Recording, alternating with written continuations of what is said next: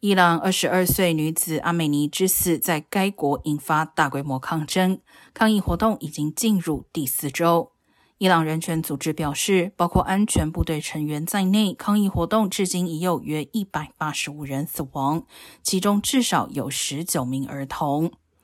另外，据支持改革的伊朗媒体报道，一家伊朗国家广播电视台周六晚间的新闻节目遭到黑客攻击，播出因此中断了几分钟。